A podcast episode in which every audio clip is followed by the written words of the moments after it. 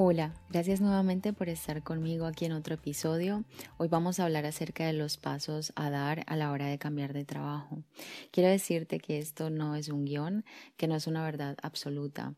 Simplemente es un resumen de mi propia experiencia que quiero compartir con el mundo y contigo que te lleve a posibilitarte y a que puedas lograr ese trabajo a tu medida. Yo hice todo este recorrido de manera sola. La verdad que me costó muchísimo tiempo, mucho esfuerzo y muchas lágrimas. Y creo que por eso me convertí en coach, porque al final lo que quiero es acompañarte y acompañar a muchas mujeres a que encuentren su propia verdad. Em, puedes encontrar un montón de mentores y consultores que te digan cómo hacer las cosas de manera específica, pero quiero decirte que la única verdad está dentro de ti y que no puedes salir a buscar una respuesta al mundo, a gastar un montón de dinero y de tiempo, cuando en realidad la única que tiene esa respuesta, la única que sabe qué es lo mejor para ti y cuál es tu trabajo ideal, eres tú misma. Lo que sí puedes buscar es una guía y un acompañamiento que te ayuden a descubrir eso que tú ya sabes. Y por eso quiero poner al servicio eh, estos pasos que yo di, que me sirvieron, y esta es la forma en la que yo trabajo para ayudar a personas que estén pasando por lo mismo que pasé yo. Tú puedes escoger si hacerlo de manera individual o acompañada, pero en todo caso espero que te sirvan y que puedas lograr aquello que tú sueñas, que puedas salir de allí de donde estés y que siempre puedas soñar y cumplir tus sueños, porque todos podemos cumplir nuestros sueños. Así que nada, vamos a empezar Primero que todo y el más básico, y es el lema de mi marca, es que para poder brillar, primero debes saber quién eres y hacia dónde vas.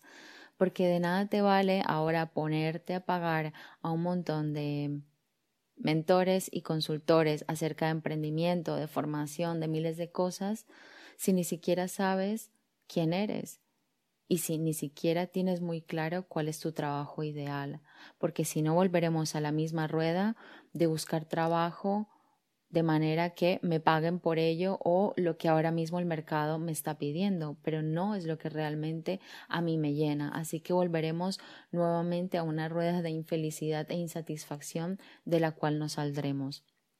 Así que para empezar es fundamental que mires hacia adentro. Y ya lo he dicho muchas veces, pero hoy quiero adentrarme un poco más.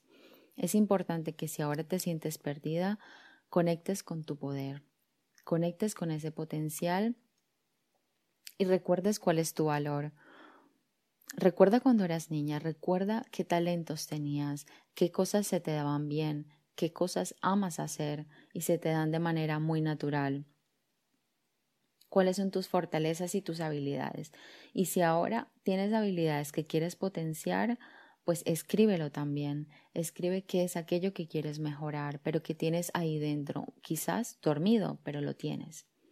Una vez mires hacia adentro, recuerdes cuáles son tus fortalezas y tus debilidades, te invito a que preguntes a tus amigos o a tus familiares cómo te perciben, es un ejercicio muy bonito porque incluso aquí puedes descubrir cosas que ni siquiera sabías de ti y son cosas que te pueden ayudar a empoderarte y a recordar que no eres la mujer de hoy, simplemente esa que se siente quizás un poco triste, perdida, sino que eres un cúmulo de experiencias, de años, de fortalezas, de habilidades que te pueden potenciar para iniciar este viaje de cambio que puede que no sea fácil, pero que al final te digo yo que vale muchísimo la pena. Luego te invito a que sueñes. Es fundamental que conectes con esa niña interior, con esa niña que ama, con esa niña que no tiene limitaciones. ¿Qué cosas amas hacer? ¿Cuáles son tus hobbies? ¿Qué cosas puedes pasar haciendo un montón de tiempo? Y a ti, pues te da igual porque te encanta. ¿Vale? Aquí quiero que visualices cuál sería tu trabajo ideal, con todo tipo de detalles. ¿Cuántas horas te gustaría trabajar? ¿Quieres tener compañeros o quieres trabajar sola? ¿Quieres emprender o quieres ser contratada? ¿Quieres trabajar en una oficina o quieres trabajar desde casa? ¿Cuál sería tu cliente ideal? Porque está claro que si tú unes tu sueño tu trabajo ideal, con aquello que tú amas, que es tu hobby, también tienes que tener presente que para que eso te dé felicidad, tiene que aportar un valor a la sociedad. Tienes que pensar de manera generosa. Y te lo digo no como si fuera una verdad absoluta, pero al final, cuando tú das, recibes. Y volvemos a esta rueda del universo que te puede sonar muy hierbas, pero que funciona, que es así. Piensa en aquellas cosas por las cuales te pueden pagar, que además de que ames hacerlo, que además que aportas valor, encima te pagan por ello. Y que si todo esto lo unes ya con eso que a ti se te da bien hacer, pues encontrarás tu propósito de vida. Recuerda que el ser humano necesita sentirse valorado, necesita sentir que aporta, así que es fundamental que aquello que tú hagas se te dé bien y que te sientas bien haciéndolo. Una vez encuentras este sueño y lo tienes de manera escrita, de manera súper detallada, tienes que mirar qué cambios tienes que hacer para conseguirlo. Te invito a que escribas qué cambios tienes que hacer adentro y afuera, qué cosas te están limitando hoy que tienes que trabajar adentro, qué creencias hay ahí muy fuertes o qué miedos hay que no te dejan llevar ese sueño a cabo. También es importante que pienses qué cosas tienes que hacer de manera externa, es decir, qué pasos tienes que dar, qué sacrificios tienes que hacer, qué gestiones tienes que realizar, qué hábitos tienes que crear. Todo eso tiene que quedar muy claro porque de nada vale soñar en un trabajo a tu medida si luego mm, no tienes muy claro qué pasos tienes que dar para llegar allí donde quieres llegar. Una vez tengas claro todo esto, seguramente te saldrán un montón de ideas, tendrás que ordenar muchas cosas en tu mente. Para eso te invito a que antes de tomar una decisión pases por unos filtros.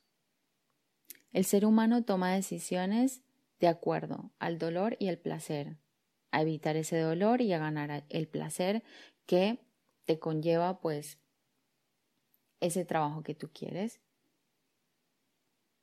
Revisa esos filtros, desde dónde los estás revisando. Muchas veces caemos,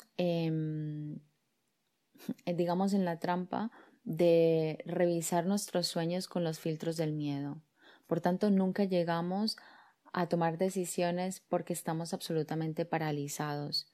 Yo te invito a que mires estos filtros siempre de manera posibilitadora, que pienses cuáles son los más y los menos, que pongas una balanza, que revises tus riesgos, qué riesgos quieres tomar, cuáles riesgos no quieres tomar, qué quieres sacrificar, qué no quieres sacrificar, y que siempre pienses en tu seguridad. Seguramente que después de que hayas hecho todo este filtro, de todas estas ideas te quedes con una. Con esta idea que te quedes, te invito a que hagas un plan de acción, que revises qué cosas tienes que llevar a cabo, qué acciones tienes que hacer, qué tareas, con tiempos, con plazos, que revises incluso hasta el tema económico.